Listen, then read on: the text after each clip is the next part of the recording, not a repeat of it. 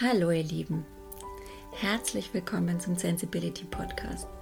Wenn ihr auch sensible und gefühlvolle Menschen seid, die manchmal weit weg von ihrer inneren Mitte sind und nach Methoden und Impulsen suchen, um wieder zu ihrem Herz zurückzukommen, in ihre Liebe zu kommen, dann seid ihr hier bei mir im Podcast genau richtig. Ich möchte mich euch kurz vorstellen. Mein Name ist Seike, ich bin hochsensibel und ein sehr gefühlvoll empathischer Mensch und ähm, ich erlebe zusammen täglich mit meiner sensiblen Familie auch, wie ihr, die Höhen und Tiefen des Lebens und suche immer wieder neue oder alte Wege, um zurück in meine Kraft zu finden, in mein Herz. Und äh, bediene mich dabei am liebsten zen-buddhistischen Methoden und Ansätzen und Philosophien, die für mich am meisten Kraft und Ruhe zum Ausdruck bringen. Und mein größter Wunsch ist es deshalb, euch mit diesen Impulsen ähm, Stück mehr in eure Liebe zurückzubringen, ähm, zu zeigen, dass das Leben viel einfacher sein kann und das Leben voller Schönheit und Liebe ist und dass das Leben uns auch nur das Beste will. Und äh, ja, in dem Sinne würde ich sagen, viele inspirierende Momente und viel Spaß mit meinem heutigen Podcast. So, heute mal wieder eine Aufnahme aus meinem Bett. Deswegen ist vielleicht die Qualität nicht ganz so gut, weil ich mal wieder meine In-Ear-Kopfhörer benutzt habe. Ähm, ich hoffe, ihr könnt es verzeihen, aber ich wollte mal wieder ein realistisches Bild nachzeigen. Ich habe ja gesagt, zurzeit ist irgendwie früh wieder so eine Phase, wo ich ähm, ja, schwer aus dem Bett komme. Deswegen berichte ich quasi live von der Front. Ähm, zum Glück ist der Humor immer dabei, denn geht bei mir nie ganz verloren. ich hoffe, ihr findet es auch manchmal lustig. Man kann das Leben auch nie so brüh ernst nehmen. Da muss man über sich lachen. Also bin ich zumindest der Meinung, auch wenn es mir dann nicht immer so gut geht. Ähm, Dankbarkeit, so fängt ja mein Tag normalerweise an, dass ich mir eigentlich sage, wow, heute ist ein Schöner Tag, es ist mal wieder heller. Ich bin dankbar dafür, dass ich nochmal liegen bleiben konnte, weil mein Mann eben früh sich um den Kleinen gekümmert hat und jetzt mal mit den Kindern draußen ist und dass ich Zeit und Ruhe zum Schlafen für mich habe. Leider es ist mit dem Schlafen zurzeit nicht ganz so gut. Es kommen einfach zu viele Gedanken um, und ähm, ja, manchmal kann ich sie irgendwie durch Atmung und Fokus, Konzentration ein bisschen beruhigen und mich zum Einschlafen bringen. Ähm, anderes Mal nicht. Also das ist sehr variabel. Und ich merke, dass gerade mein inneres Kind eigentlich das Thema ist, über das ich heute mit euch sprechen möchte. Ja, also ich wache auf und mein erwachsener Anteil, also vielleicht mal so von Anteilen gesprochen. Ich weiß nicht, ob jeder das Konzept kennt. Das ist auch, glaube ich, ein psychologisches, dass man einfach so überlegt, was hat man in sich für Anteile. Ähm, es gibt den Erwachsenenanteil, klar, der ausgebildet ist, der einfach einen gewissen Teil erwachsen geworden ist, der Dinge realistisch sieht, der nicht immer in diesen Ängsten spelkt, die man als Kind ebenso mitgekriegt hat, der einfach die Dinge angeht, ja. Und dann ist da natürlich das innere Kind. Das ist meistens, wenn man ein paar heftige Dinge erlebt hat, vielleicht noch auf dem Stand von früher, ja. Und da gibt's noch einiges, was vielleicht geheilt werden oder angeschaut werden möchte. Und ähm, dann gibt's bei mir auch noch den inneren Kritiker. Das ist also eine Stimme, meistens so, die aus den ja, Eltern oder einfach von den Menschen kommt, die viel Kritik an einen geübt haben oder auch man selbst. Das ist bei mir so eine Mischung der innere Kritiker aus der Selbstkritik, die sich entwickelt hat, aber eigentlich auf der Basis der Kritik, die meine Eltern eigentlich so permanent an mir geübt haben. Also wie auch das soll jetzt keine Anschuldigung sein, es ist einfach ein Fakt. Ich habe eigentlich meinen Frieden damit gemacht, aber ich versuche es euch einfach zu erklären, wie sich diese Anteile zusammensetzen. Ähm, ja, innere Kritiker, Erwachsener, inneres Kind und ich habe dann für mich noch einen Anteil erschaffen. So im Rahmen der Meditation und Visualisierung habe ich mir noch überlegt, hm, es gibt vielleicht noch so ein, so ein weises Ich oder ein erfahreneres Ich. Ich nenne es so ein bisschen mein 90-jähriges Selbst, ja. Habe ich mir abgeguckt von äh, Laura Marlina Seiler. Da gab es mal so eine Meditation im Rahmen der Rise Up in Shine Uni, dass man einfach sagt, okay, wenn ich älter bin, dann bin ich weiser und dann ist das Ganze aus einem anderen Licht zu sehen. Also dann sieht man meistens alles mit einer anderen Perspektive und viel gelassener und denkt sich, ja, äh, ist nicht so schlimm. Und ähm, dieses 90-jährige ist auch ein ganz wesentlicher Anteil von mir, weil ähm, den habe ich jetzt so ein bisschen visualisiert. Ich habe mir so einen Ort gebaut in mir, an dem mein inneres Kind sich wohlfühlt. So viel zur inneren Kindarbeit, ja. Bei mir ist es so ein Baumhaus, viel Natur, viel Tiere, viel Licht.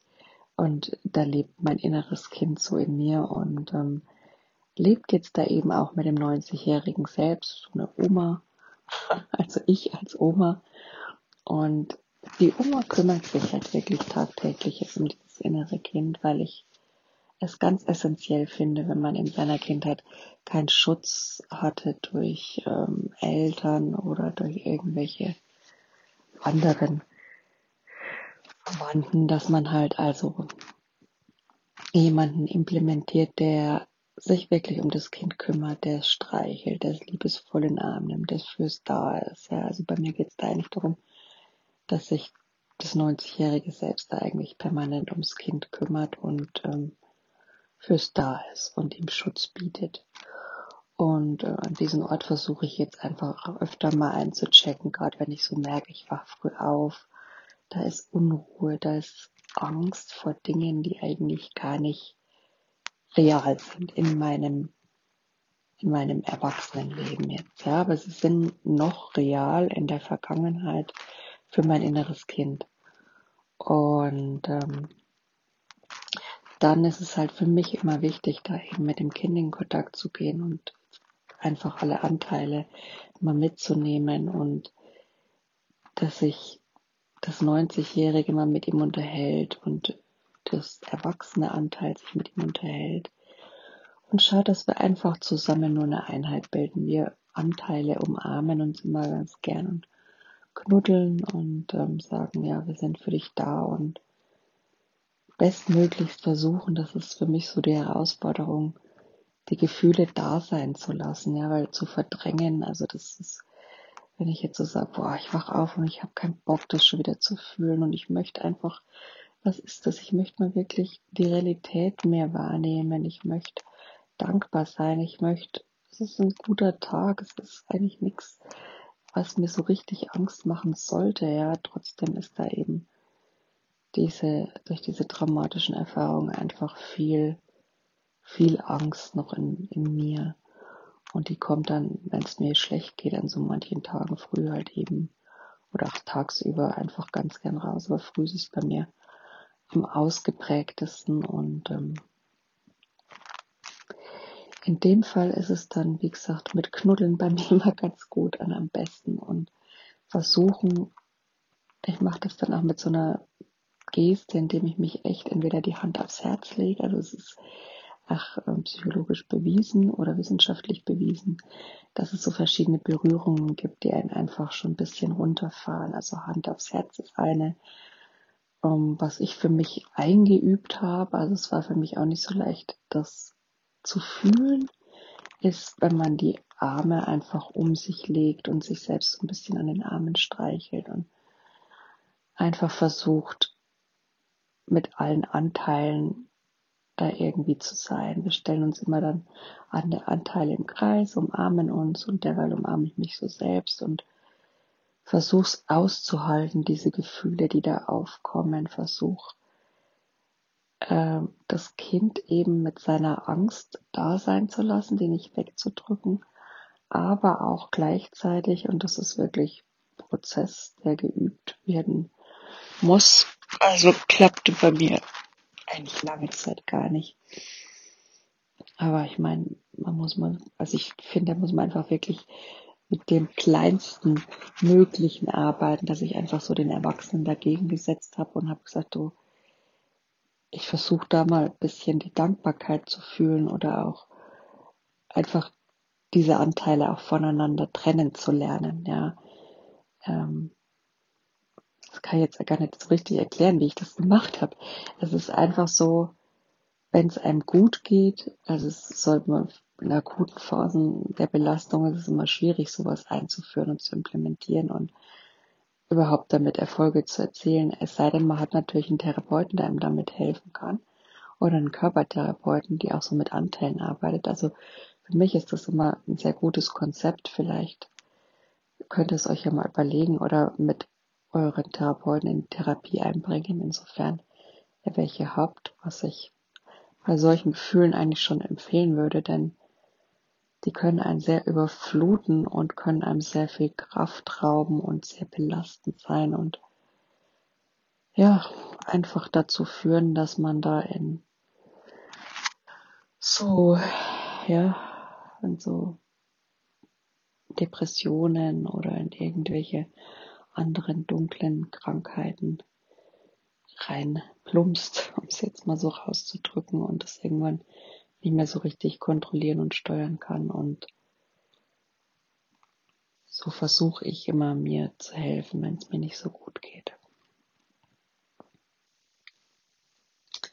Ja, so viel dazu. Ich schaue jetzt einfach mal, dass ich mir ein bisschen mein inneres Kind beruhigt kriege und äh, wie gesagt, was mir da auch immer ganz gut hilft, ist gerade die Körperarbeit, also diese Somatic Experience, dass man einfach so sich da bewusst auch im kontrollierten Umfeld zusammen mit der Therapeutin da eben diese Gefühle da sein lässt und andererseits dann aber auch andere schöne nebenbei entstehen lässt, so dass es da ein Gleichgewicht gibt. Und so kann man einfach solche Gefühle besser aushalten, also nicht in irgendwelche traumatisierten Erlebnisse reingehen, sondern halt irgendwas Kleineres nehmen, was einen was das innere Kind auch schon beunruhigt. Also bei mir ist es zum Beispiel auch, ähm, wenn ich keinen Raum für mich habe, wenn mir Raum genommen wird, ein ganz simples Beispiel eigentlich, nichts Kritisches, aber es hat mich irgendwie innerlich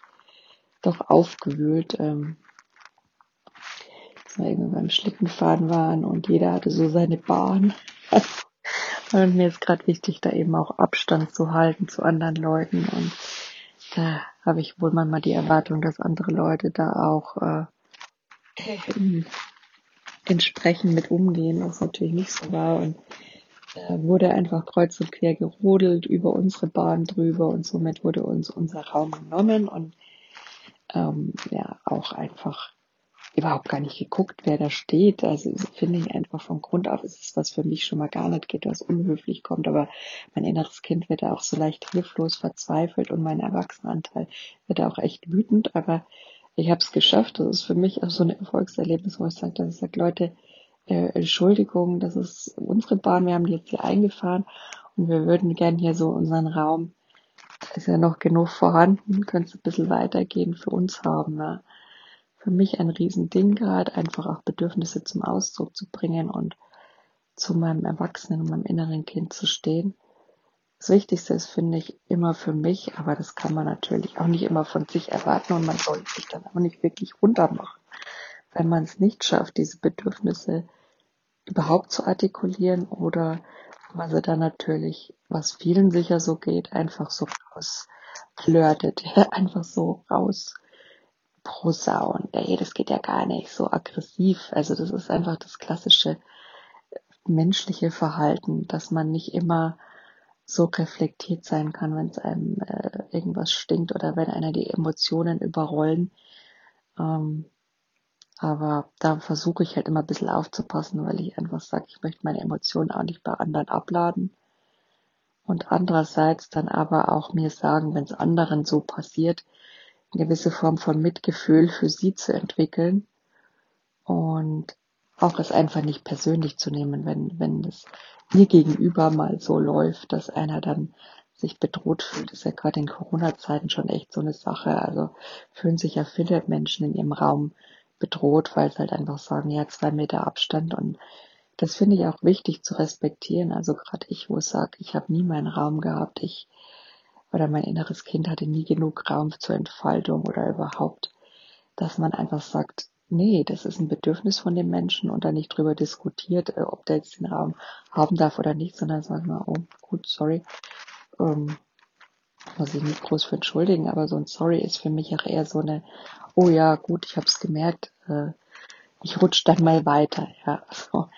Also das ist für mich wichtig, dass man da seine eigenen Bedürfnisse und auch die anderer anerkennt und ja, nicht immer leicht, nicht immer möglich und wenn es nicht möglich ist für einen selbst, dann wow, die größte Herausforderung versuchen, mitfühlend mit sich umzugehen und ähm, ja, und wenn es anderen eben bei anderen nicht funktioniert, versuchen, sich selbst zu sagen, denen geht's wie mir und es ist nicht persönlich, wenn jemand eben losmotzt auf eine Art, die vielleicht nicht so angebracht ist, weil das sagt viel mehr über die Person aus, ähm, über deren Themen gerade aus, als über einen selbst. Also es ist nicht persönlich gemeint. In, in drei Viertels aller Fällen ist es einfach aufgrund der eigenen Emotionen, mit denen man in dem Moment nicht mehr gut umgehen kann. Und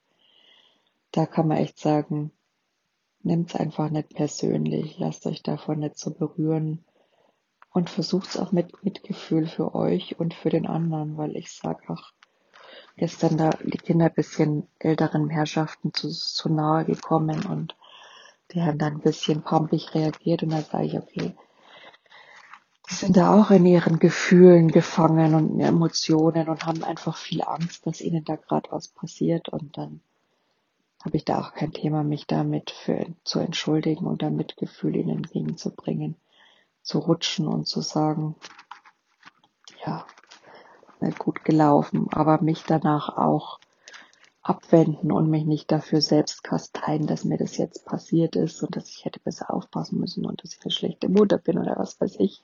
Da fällt mir immer ganz viel ein, aber ich hoffe, dass es ähm, ja so eine Idee für euch auch, wie ihr, wenn es euch nicht gut geht, mit eurem inneren Kind umgehen könnt, was ihr für euch tun könnt.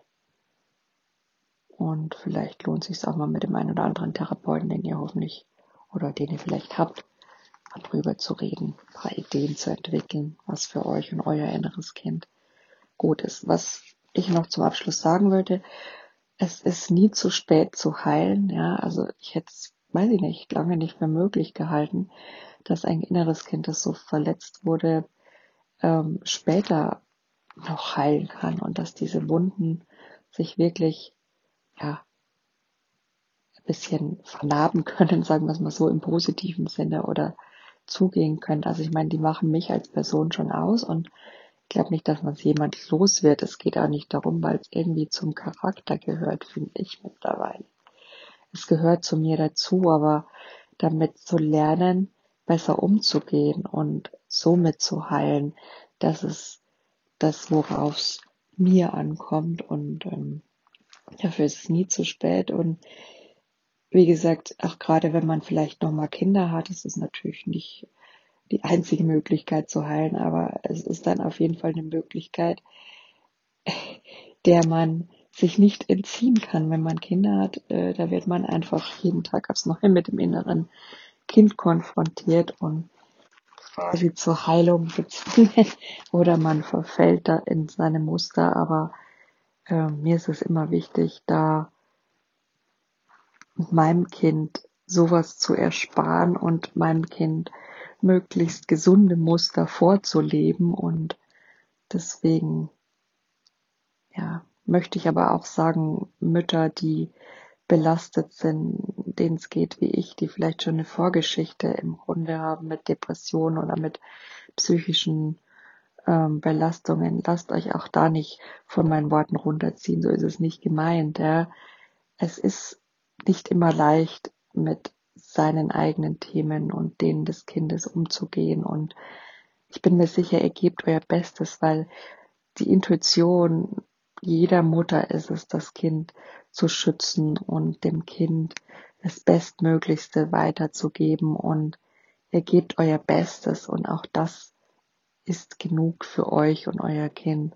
Das müssen wir nur in unseren Köpfen so ein bisschen gerade ziehen, zurechtrücken, glaube ich. Und ähm, glaubt an euch.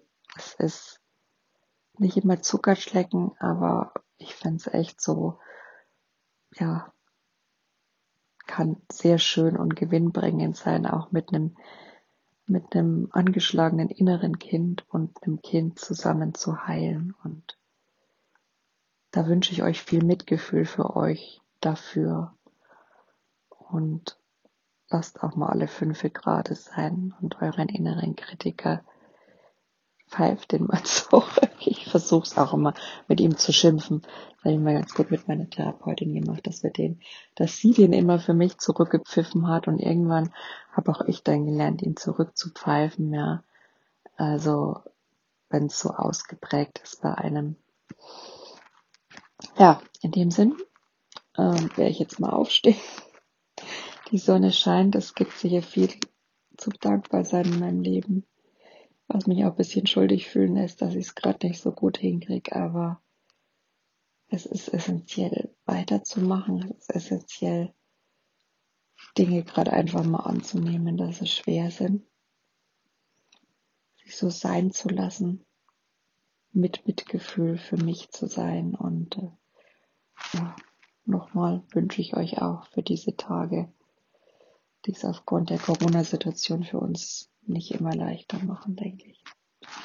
In dem Sinn, ich drück euch, umarme euch und send euch, send euch viel Kraft. Lasst es euch gut gehen. Wenn mein Sensibility Podcast dich im Herzen berührt hat, dann wäre ich dir sehr dankbar, wenn du mich auf Instagram abonnierst. Mein Benutzer ist sensibility-20 oder meinem Podcast folgst. Das ist immer gut. Ähm, oder wenn du weitere Impulse und Informationen über mich haben willst, dann schau doch einfach gern unter www.sensibility.de rein. Da findest du zum Beispiel meinen Blog oder eine Bildergalerie oder meine Code Art Sektion. Ja, guck einfach mal vorbei, es würde mich freuen. In dem Sinn, macht's gut und von Herzen alles Liebe, Silke.